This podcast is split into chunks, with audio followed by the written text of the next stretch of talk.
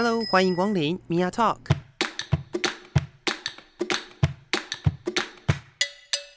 每个人都是有趣的书，有着独一无二的故事。一杯咖啡的时间，与你分享生活点滴。Hello，各位亲爱的朋友，欢迎收听 Mia Talk，我是 Mia。我们今天呢，就在我消失了三个礼拜，然后很认真的想说，我到底要再跟大家聊些什么的时候，决定今天要来谈一个比较软性的议题。诶有比较软性吗？我不知道。没有，好，OK，那我们今天呢，正式的成立了一个就是新的单元，叫做电影尬聊。那因为我们上一集也是邀请老谷，其实是来谈设计，是，但是隔了三个礼拜之后，大家应该忘记他了，没关系，忘记就算了。所以我们以后会有很长的时间，很长的时间，然后邀请老谷来到节目当中，跟跟我一起来聊电影。欢迎老谷。嗨，大家好，我是老谷。嗯，那今天要来谈的电影呢，是我自己个人，然后最近也蛮研究的蛮透彻，也不是透彻啦，粗浅。很肤浅的研究不小心涉猎到的一个部分。然后同时呢，老谷跟我又很喜欢看电影，我们两个一起去看的。是，那这部电影是《深海扩散》，叫做《Sea Fever》。对对，那《Sea Fever》这部电影，我要先跟大家聊一下的原因，就是因为我觉得今天的节目我一定会讲到剧情，嗯，不管怎么样，我一定会爆雷。就是虽然我剧透预警，对我刚刚想了一下，到底需不需要剧透呢？嗯，因为我觉得不太会有很多人去听去看这部电影，小众啊，它算是比较小众的电影而且它嗯。只能在某一些戏院里面看得到。是，它不像是像漫威啊、它 DC 那种的，没有联映啊，不是那种商业片的就是可联映，能会有那种要特定的影院才有在播放，是，而且它好像也没有很长，没有。对 好像一个一个半小时而已吧。左右，对啊对啊九十分钟左右，嗯，嗯，所以这部电影我个人是蛮喜欢的，我不知道老谷的感觉怎么样。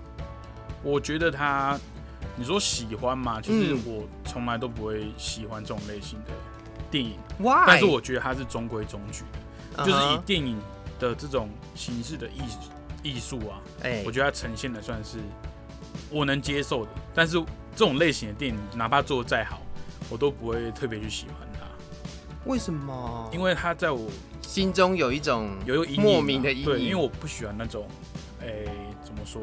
因为它的分类很独特，它又有、呃所谓的幽闭恐惧，嗯哼，然后又有所谓的人际的焦虑，嗯哼，然后又有所谓的这个呃对于未知的这种心理上的一些呃猜测啊，或者是一些我也不知道怎么讲哎、这种电影的类型真的我会看完之后我会觉得嗯就这样，然后但是看的过程中是还蛮焦虑的，我觉得他那部电影想要呈现的氛围，我是我是觉得 OK 的，好，那我来补充一个很学术性的说辞，是。很学术性的说辞叫做 cosmic horror，嗯。就是宇宙恐惧。是。然后这种东西，这种这种词，其实也有部分的人会叫它就是 Lovecraft 式的恐惧。嗯哼。对，那如果大家不是很认识这个人的话，他叫做 H.P. Lovecraft，嗯然后他就是写克苏鲁系列小说的人。是对，那从他开始有很多的作品，他的小说被翻拍成电影，嗯那他也自成了一个格局。他有一个系统叫做我们我们会称为什么克苏鲁神话嗯的类型的东西。那这样类型的电影或者是他的小说，就会被人家归类为所谓的 cosmic horror。嗯然后这样类型的电影都都有一个很都有几个我觉得蛮有趣的元素，就是它的科学性很强。嗯就他谈的恐怖或者是他的他那种恐惧，其实都是跟科学蛮有关系的。是有根据的。对对对就不会是一种无来由的那种那种怪力乱神啊，或者就是有很多的恐怖片。假设我们认识恐怖片的话，恐怖片很多都是那种鬼片，对，或者是那种杀来杀去的片。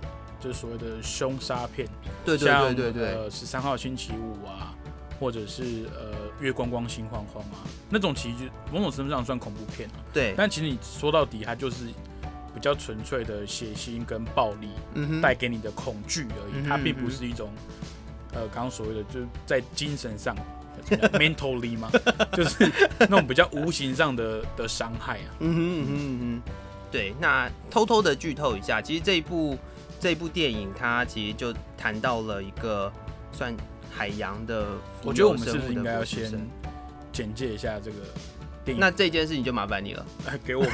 好，反正呃，深海扩散呢，就是在讲述一个一名啦海洋生物学的研究生啊，到这个呃拖网的这种远洋渔船上去做研究。嗯哼，那渔船上的人呢，都是呃有家人的关系嘛，那也是工作伙伴。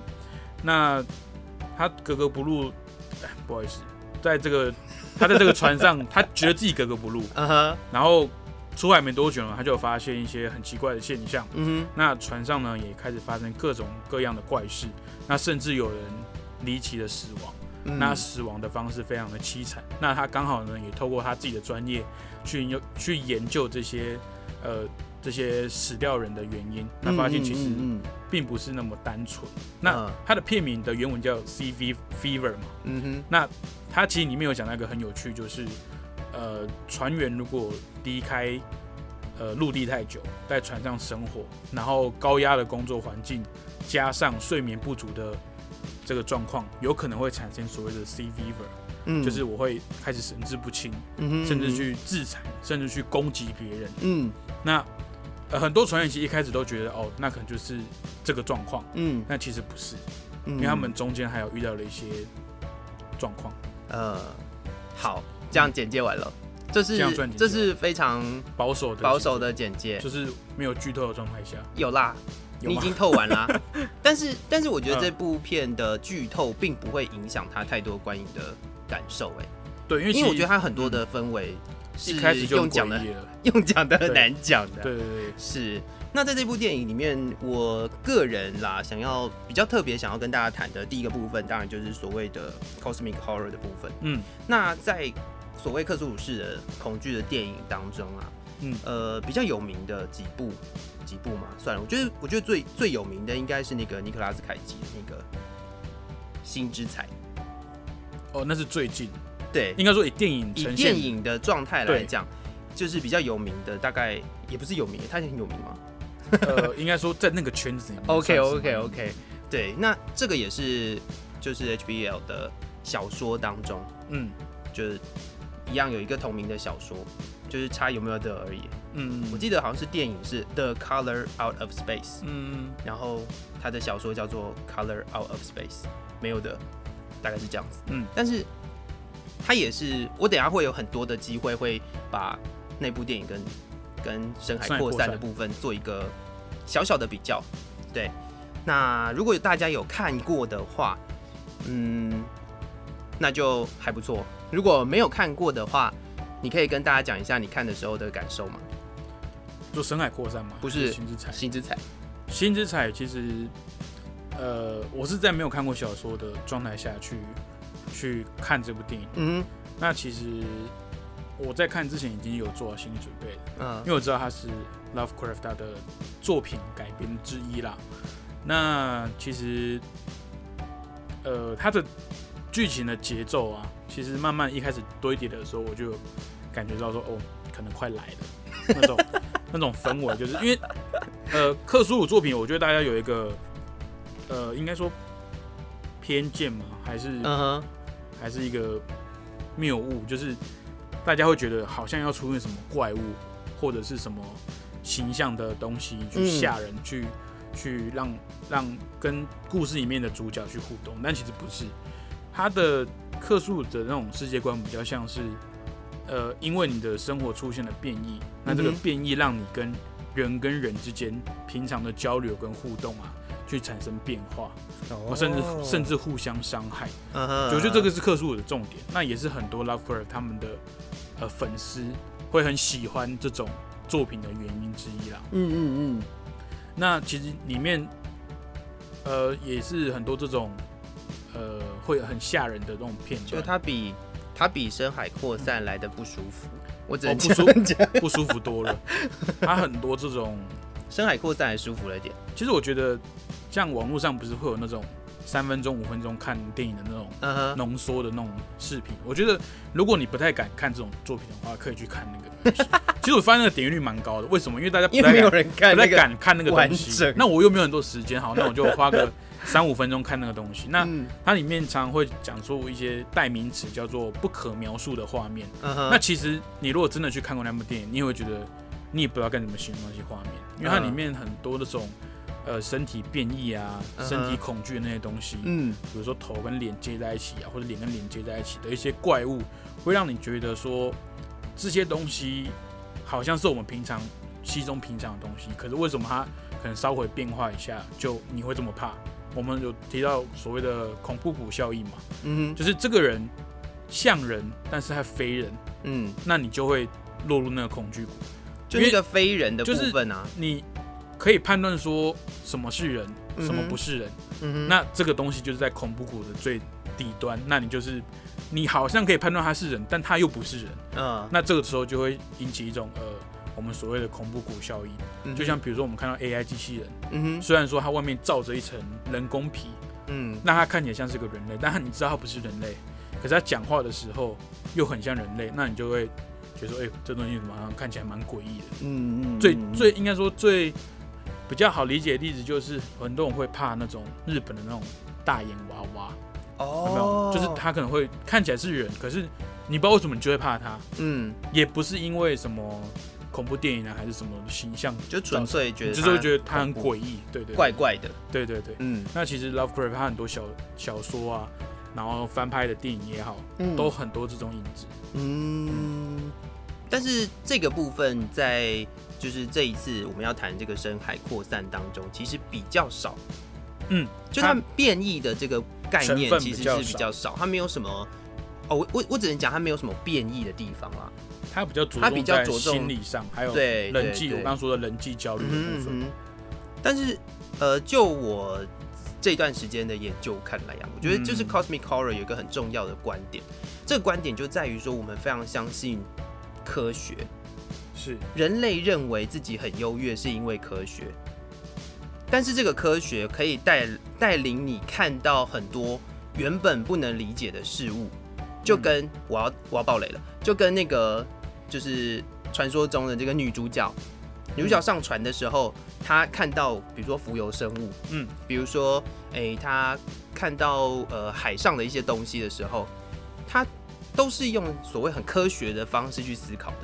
但那个很科学的方式，它又同步的一个平行的状态，在那个这个船长，嗯。他们讲的故事当中，因为船长他会告诉你说，他不是一个科学家，嗯但他会告诉你说，哦，比如说有浮游生物浮游生发光物发光是因为什么什么故事，我们就会有很多神话，但这也是天使的眼泪之类。对，这也是所谓 cosmic horror 当中很有趣的一个部分。嗯，为什么会讲？为什么会叫它克苏鲁神话？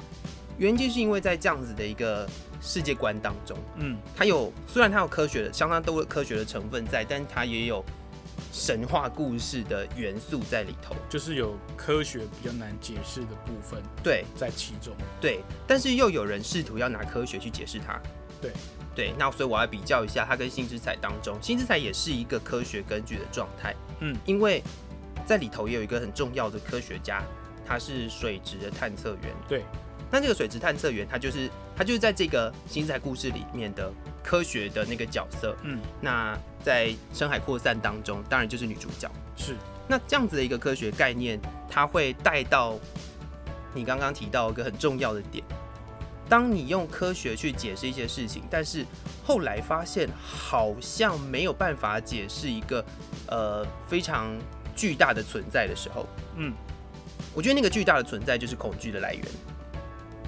对，就是呃，应该说，呃，人类试图用科学去解释很多我们生活中的一些呃神秘的地方，嗯哼，像呃这种说法应该是比较普遍，就是被认可，就是所有现象都是有办法用科学去解释的。嗯。如果没有办法解释的话，第一个它不存在，嗯哼，第二个我们还没有那种还没有能力，去理解这个领域。嗯。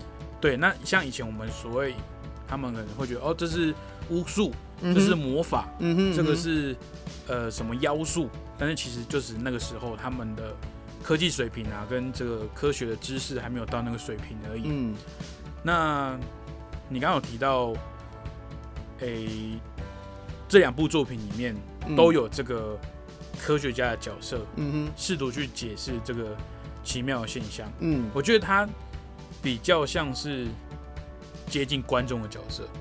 为什么？就是因为我们是置身事外嘛。那这些人他会觉得说，哦，所有发生的一切都是有他的原因的。嗯那其其他人就是在故事里面的角色，他不知道，嗯哼他只能试着去适应他，然后试着去跟他互动。那互动的结局就有可能是可能发疯啊，或者是因为这样子受伤或是死亡。是。那在这样子的一个系统当中，其实呃，应该说在《深海扩散》里头哦，比较不一样的地方是，就像我讲的，《深海扩散》它并没有身体变异的部分，哦，对，但它有相当多因为这个外来的侵入，嗯。因为这个未知的生物，它的嗯一个黏液当中的虫卵，卵，对，然后进入到人的身体之后的一些，比如说爆炸，嗯，眼睛爆炸，然后身体一直不停的出血啊，对，感觉好像就是他他在他的身体里面做了些什么，其实我觉得他有趣有一点是让，哦，我就直接爆雷嘛，对不对？嗯就是第一个在这个电影里面死亡的角色，去让女去让大家都看到他怎么死的，嗯。然后让女主角去查说，哎、他为什么会变这样？嗯哼。然后这一点出现之之后，他变成了我们所谓实验里面的对照组，嗯。我们所有人都会跟他对照说，哎、我会不会也是这样的状况？嗯哼嗯像剧中有另外一个角色，他也是被那个生物咬到了，但是他一直发烧，他就一直跟跟女主角问说，我是不是也会变成跟第一个死亡的那个角色一样？嗯。他说不，哦不是不是，你只是因为失血过多，所以才会发烧。嗯。但是其实没有人知道说具体的症的临床症状会是怎样，嗯。你只能去猜测。嗯。那呃，人跟人之间的猜测跟那个焦虑感，我觉得才是营造这种呃这部电影恐惧的地方。像、嗯呃，我很呃，应该说很很早以前有看过一部电影叫《突变第三型》，嗯哼。那之前有跟学长聊过，他后来又有翻拍一个版本叫《极地诡辩》，哦嗯，那它都是它的故事都是一样，啊，其实它是前传跟后传的概念。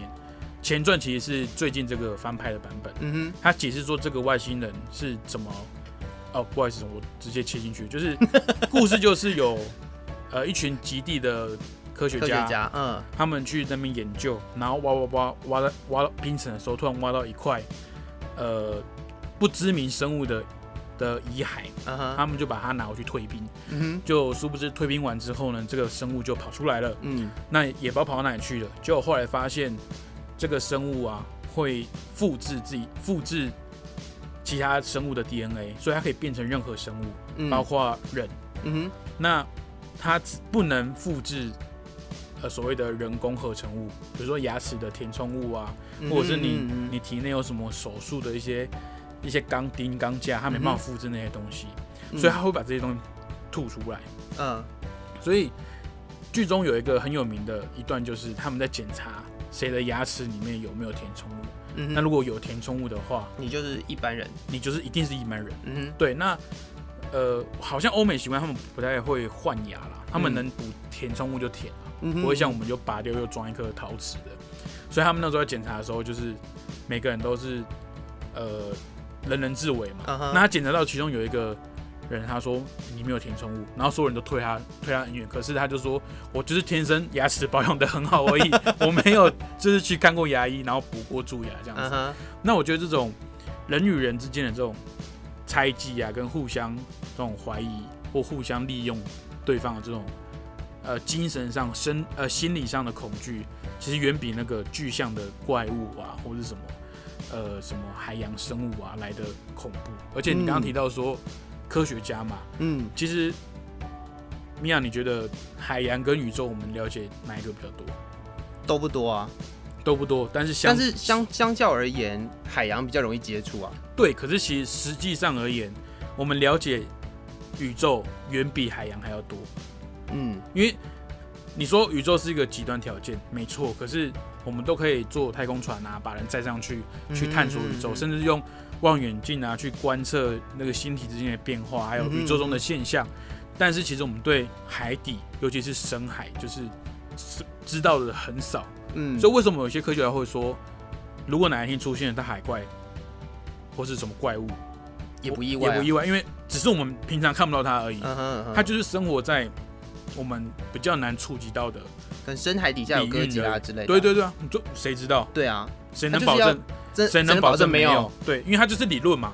那以前很多理论，你像你跟一百年前的人说，哎、我们再过五十年我们会把人类送去月球上，谁会相信？嗯对，就类似这种呃科学的变化，跟我们所谓对海洋这种又敬畏，然后又去尊敬它的这种的方式，我觉得让海洋啊，不管是文学上也是影视上，出现了非常非常多这种很玄玄妙啊，很嗯，令人不可描述的这种作品出现。是。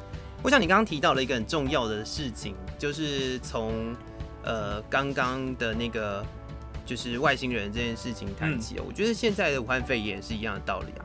对就是你你可以从这些电影看起来好像是非常就是人工的、非常假的一个状态，嗯。你就会觉得这好像离我很远，它就是科幻嘛。嗯，但是回到你的现实社会，你就会发现，当有一个人发烧的时候，你就会把他就是关起来，对，然后搞得好像就是他他是一个核弹还是怎么样，嗯，就是这种感觉其实是存在的，而就是在每一个人的心中，这种人性是相当可怕的。其实这种很恐怖，就是呃，其实它的电影里面也有叙述到这一这种类似的状况，就是呃，你被感染了，对不对？我就要把你隔离起来。嗯哼然后他们当下当然就是马上做决定说要回返航嘛，嗯要回去那个港口。可是女主角就说，不行，在确认所有人都没有状况之前，我们不能回去，嗯，因为不是说谁的命比较重要，而是我们不能因为我们自己因为我们不懂，影响到发生了什么。对，而且你在这种人类本来就少触及到的地方，嗯，去碰到了不知名的东西，然后你还把这个东西带回去人口密集处，那谁知道会发生什么事情？没错，就像病，毒是不断的变异嘛。嗯哼，那其实米娅，你刚刚提到的，就是因为病毒或因为这个不知名的东西，我相信可以把新冠肺炎这种病毒株称为我们恐惧的东西吧，因为嗯我们确实不了解它。但它的恐惧不是因为它很可怕，而是因为我们不了解。对，然后它的传染率跟它有可能致死的状况，嗯，让其实人跟人之间的歧视啊什么的都会突然间放大。对。像我在呃我玩游戏的时候啊，因为我自己会玩国外的伺服器，嗯哼，就会把我连到国外的伺服器，可是我的 ID 还是显示中文字。嗯哼，那有时候可能我打赢了，然后他们就会用一些比较羞辱的的言，就是一些言辞去攻击我了。那其中就会讲什么 COVID nineteen 啊什么的，就会用这种东西。其实我会发现，哎、可是我也是台湾，我是台台湾人，我其实不管是说从美国出来的也好，从中国出来的这些病毒也好，嗯其实我们都是受害者啊。嗯哼嗯世界上没有人敢跟你说，哦哦，因为是你，所以像我们之前也有聊到说，美国说虽然怪中国是病毒的发源地，但是其实美国自己的一些防疫措施跟早期的一些呃慎重度其实也是不够的。是，所以你说人与人之间相处，呃的一些症结点在哪里？其实我觉得这些作品其实算是有一种见微知著的感觉。警示的它虽然是比较小格局或小范围的人物跟地点故事，可是其实放大来看，其实会有一种很很浓厚的既视感啊、嗯哼尤其是最近，嗯嗯嗯，对。那接下来呢？除了谈到人性的部分，我接下来想要聊的就是我很我非常尬意的部分了。做克苏鲁吗，没有，就是美丽的触枝。哦，是，就我个人很喜欢，就是触枝类。就我不知道为什么，我对于我对于水、对于海洋是有有触手 play 的感觉，有很极 极度的喜爱。嗯，然后它里面在这部电影当中，《深海扩散》当中，它第一次出现那个触手，是女主角下海的时候，下海听起来很绝 做些什么？没有，就是下水。下水。下水。啊，海啊是海。深浅是海，对。对对对对。然后他就下去的时候看到了那个嗯。就是有触手抓着船，然后他就试图的要去处理那个触手，嗯。但他后来回头看到了一个就是那个触手本人。然后张开嘴巴，嗯。那是嘴巴吗？随便，反正就是一个好像有牙齿的东西。嗯。然后，然后他就赶急忙的跑掉。嗯那这个部分让我非常喜欢，因为我觉得那个触手好美哦。嗯，对不起，这是我个人的，哎，其就是实喜爱。米娅你提到触手嘛，其实为什么人类会对于触手这么的有距离感迷恋跟恐惧？迷恋是可能你比较特殊，所以 没有啊，哎，等下我要我要岔开这个话题，我讲到迷恋这件事情，还就是有一个圈子。这是这是这是有迹可循的。对，可是你可以，去看那个日本 A 片，日本 A 片超多这种。我知道啊，，我知道，就大家都很喜欢这件事情，但是我但是我不能接受，但是 这部分我不能接受。好，你说我我觉得恐惧跟恐惧跟迷恋算算同类似的一种极端感受嗯了。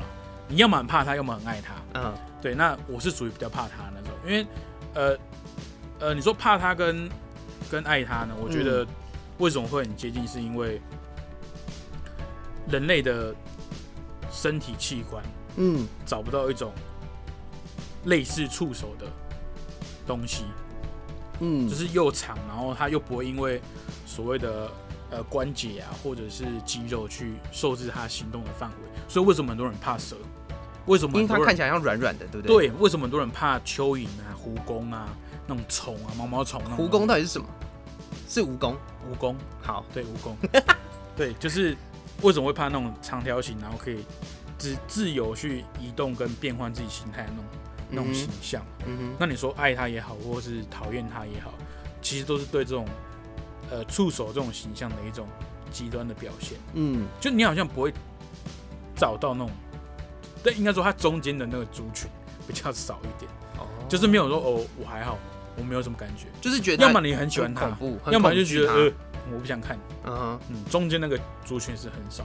但是我觉得在这部电影当中，它形塑了一个，就是它用很漂亮的颜色，嗯，然后来来制造了这个触手。对，这是我觉得比较就我会很爱的原因，就是因为它呃不是、它不是纯粹我们想到那个触手啊。对，它不会让你，就像那个女主角，她其实哪怕是到剧情后半段，她还是想保护这个生物，嗯因为他，说这个就是大自然孕育出来的东西，呃，不管他有没有恶意，他只是他只是想要生存而已。嗯哼，对，但是他的形象，你刚刚提到，真的是以我们刻板印象的怪物来讲的话，嗯，他算是比较不怪的，友善的的外外观。嗯，像我看完之后，我不是有跟你讲另外一部电影叫做《深海拦截大海怪》吗？哦，对啊，我不知道呃听众朋友有没有印象，它也是早期的一部呃这个深海的这种怪物电影。嗯，那它的触手就长得非常不友善，就是一一看到他就就，哎、这个人就是这东西就是要来吃我，不舒服，非常非常不舒服。对他那个外观是有兴趣的，应该那个东森洋片台看一下，可能三不五时会重播一下。对，哎、等一下，我对触手的喜爱啊，可以嗯让我看 Aquaman 看很多次、哎，阿夸面吗？对啊可是我觉得阿夸面那个算是帅的。，Aquaman 那个触手是舒服你，说那个 Kraken 吗？它不叫 Kraken，它好像不叫 Kraken，它有另外一个名字，我忘记它的名字，我不管它的名字，反正他是，反正它就是有触手的东西。对，它是一个很帅气的，有触手，我觉得又有又有很像螃我觉得，大荧幕形象里面比较接近，应该说比较接近真实生活中可能存在的 Kraken，就是所谓的海怪，是大乌贼。加勒比海盗，就是所谓的神鬼奇航。哎、对对对，里面出现那个那个大章鱼，那个是比较比较接近接近大家心目中的 Kraken。对，而且它的呃制作团队在设计这只怪兽的时候，其实也参考了很多这种民间啊那种传说啊嗯嗯嗯嗯什么，再加上他们所谓的科学的一些建议，嗯把它形造成那个形象。嗯那水行侠是呃一来因为它是呃虚构的嘛，嗯二哼，来因为它是呃漫画改编的，嗯，所以我觉得他把它各种神话把它融合在一起那种形象。他，必须要再帅气一点。对，包含那个怒战天神，哦。的那一只 Kraken，真的真的，他也是是很帅。他也是有钳子啊，然后下面嗯就是触手，那时候就不什么莫名其妙的东西，可是看起来就觉得很壮观、很帅。嗯哼嗯哦，是。那谈到这个触手的地方呢，我个人有一个小小的分析，嗯，很小，真的很小。我讲出来，大概应该我不见得不见得你也会你也会有同感了。但是这是嗯我个人，就是在今天这个节目里面，我一定我觉得我一定要讲的，嗯。就是我对于那个触手的感受是这样子，嗯，就是它的那个它那个很像卵的东西生出来，其实不是一整只的一整只的东西，嗯，而是它可能是触手本人。哦，对，然后呢，它是一个巨大的整体，我知道，就是他，因为你你有感受到他在他在往那个深海看的时候，他好像是他每一只触手都会往一同一个方向去，但是那个同一个方向它是好像有那个那个神经元流动的那个模式，对对对，好像大家都可以共同共觉同有一个感知，他好像就嗯嗯嗯嗯那种感觉，就就是是在流动的那种感觉，。但是那个状态是那个状态是很像呃每一个人都是独立的个体，搞不好他们就像那种蜂蜂群一样，对啊，他就是有共同的那个那叫什么神经元分享嘛。对对对对对，对就是一个共同共同的那个分享他自己的的感受，或者是他有一个嗯群体的想法的那种感觉。哦这个我没有想到。这是这是我在看的那个，就是它那个颜色流动的时候，我第一个想到的事情。嗯，那第二个我想到的事情是，你有没有觉得那个女主角在看那个深海的那个就是触手的嗯东西的时候，那个生物的时候，它那个画面其实就是眼睛，哦，这个我有发现。就它中间有一个黑黑的圆，对对对对然后往外。扩散对对对对的那个那个那个画面，其实就是一个眼睛，嗯，然后它也会带回了整整部电影当中，每一个人再去查到底你有没有被感染的时候，看的就是眼睛。对，眼睛在这部电影里头的执念非常之重。就是我们所谓灵魂之窗嘛。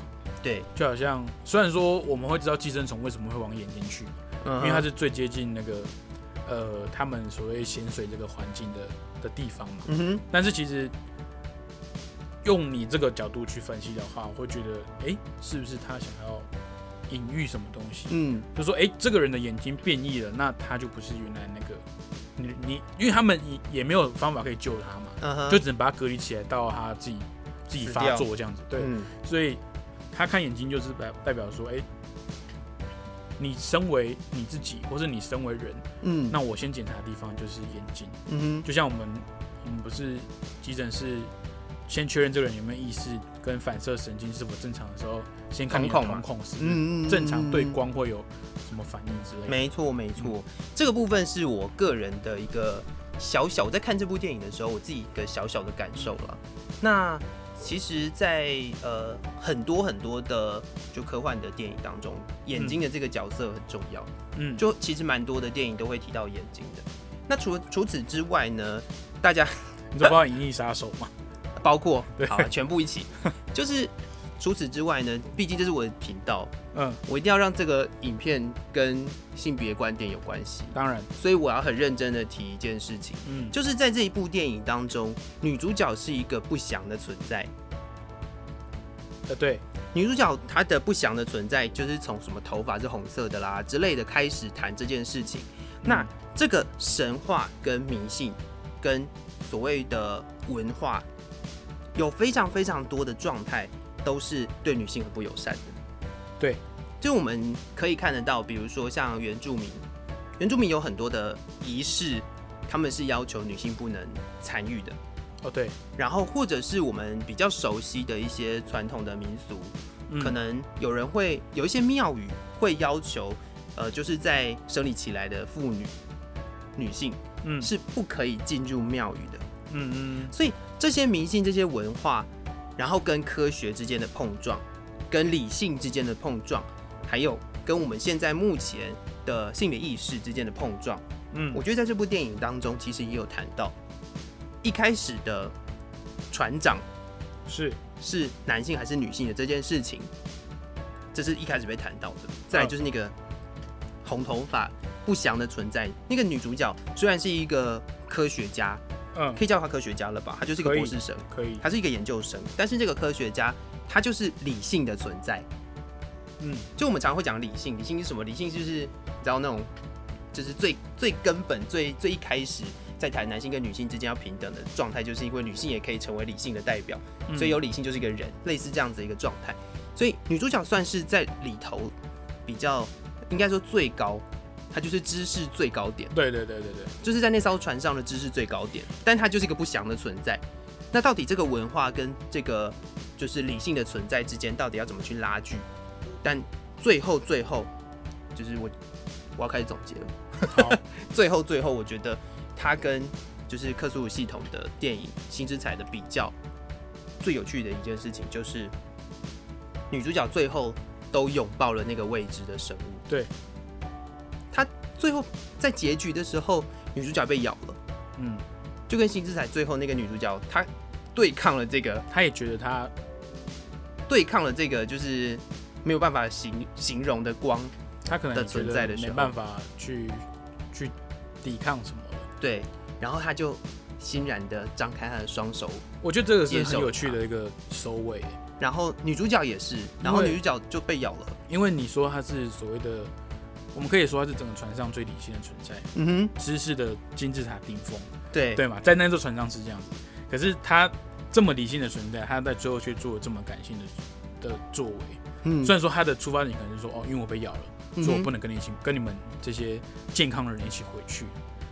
但是我想到的是，因为我被咬了，所以我可以非常非常理性的告诉我自己说，那我可以下去看看他长什么样子了吧？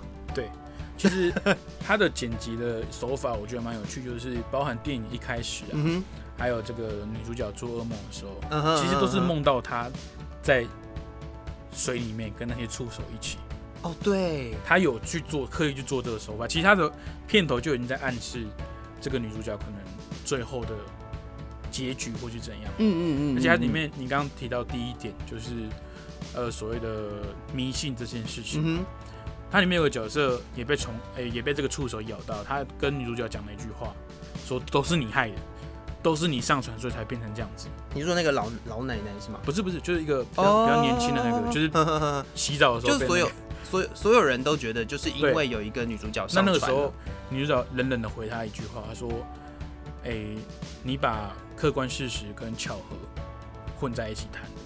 嗯哼”对对，那我觉得这句话很有意思，就是呃，你说迷信吗？其实很多时候就只是大数据的一些一些障眼法而已。哼，嗯像有些人可能会觉得说，哦，我不行跟天秤座人在一起，哦，我觉得我受不了天 射手座男生，女生可以，射手座男生不行。我是水瓶座都是神经病。到到底是好，也许说大大部分来讲符合你那个说法，可是嗯你说真的，你尤其像感情啊相处上，你全部归咎在星座吗？我觉得不见然吧。嗯，那这些东西其实都很值得我们去思考，但是嗯一部电影真的要聊到聊成这个样子，好像也是需要蛮多的想法的啦。所以我希望大家如果在面对不管是文学作品或者是电影啊，可以多给他一点机会，然后多去思考一下它里面的细节，可以带给你的不同的感受。那今天的最后呢，其实我很想要就是在推两部，我觉得我自己个人觉得跟这个深海扩散有一点点点点点关系的 两部，但这两部如果呃在收听的朋友有在使用 Netflix 的话，全部都可以看得到。OK，第一部就是那个它的英文名字叫 O A，嗯，然后它叫做《先见之明》。对，那它里头谈的，呃，就是他在讲时空的部分比较多，就是那种空间的穿越的部分比较多，嗯但是但它跟触之也有关系。哦，对对对对对，所以大家有机会的话，也可以去看一下这个影集。那另外就是电影，电影叫《灭绝》。嗯，就如果大家觉得就是在看完介绍新之彩之后，我觉得新之彩相当的可怕的时候，其实我觉得去看灭绝是一个非常好的，就是另外一个做法。但是灭绝没有在任何大荧幕上面出现过，灭绝只能在 Netflix 上面看，嗯所以也希望大家有机会的话可以去看它一下。因为灭绝虽然它也是小说改编，但是它的改编只有部分的改编，但它大部分的东我觉西，得它改，我觉得它离新之彩比较近。对，对，所以希望大家有机会的话，可以去看看这两部这两这两部作品，也不见得是电影啊，有的有一个 O A 是影集，对，然后看完了之后有想要跟我们分享的，或者是甚至是希望我们接下来想要讲什么电影的，那都可以在我的脸书粉丝专业上面，然后底下跟我留言。那我的脸书粉丝专业是用声音说故事，如果找得到的话，就是 有啦，找得到啦，可以了，应该可以啦。可以了，对，希望大家都可以找得到我的脸书粉丝专业，然后跟我分享一下想要听什么样的主题，或者是针对于这部电影、其他的电影有想要多了解的，也可以跟我分享哦。好，那今天我们节目就到这边，谢谢老好谷，也谢谢各位听众朋友，拜拜